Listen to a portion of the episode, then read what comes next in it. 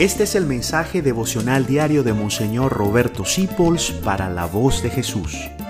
Queremos que la sangre de Cristo no se derrame. Un trauma tremendo que sufrió Jesús fue el ser proscrito religiosamente.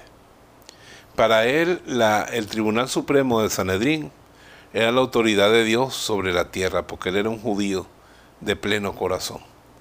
Y que el Sanedrín se reuniera y le dijera, que él era reo de muerte. El Padre Celestial le decía por una parte, tú eres mi Hijo amado en quien yo me complazco, este es mi Hijo, escúchenlo. Él había oído eso del cielo y lo sabía en su corazón. Pero que por decir que él era el Hijo de Dios, el Sanedrín lo declarara hereje, lo declarara en blasfemo y decidiera su muerte. Fue muy duro. A veces las autoridades que tenemos encima no nos han comprendido la autoridad del padre, de la madre, del maestro, del sacerdote. Y nos han maltratado.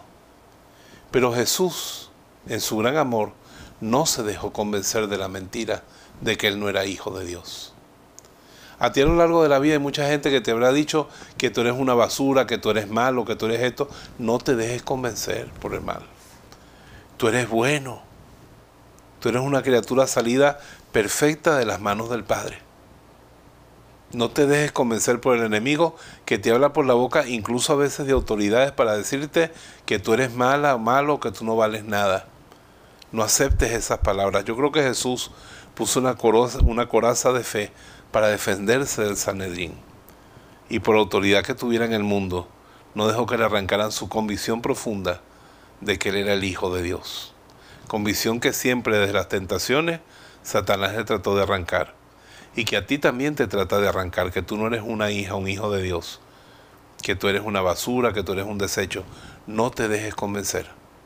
Vence ese trauma con la fe, como la venció nuestro Señor. Te bendigo en el nombre del Padre, del Hijo y del Espíritu Santo. Amén. Gracias por dejarnos acompañarte. Descubre más acerca de la voz de Jesús visitando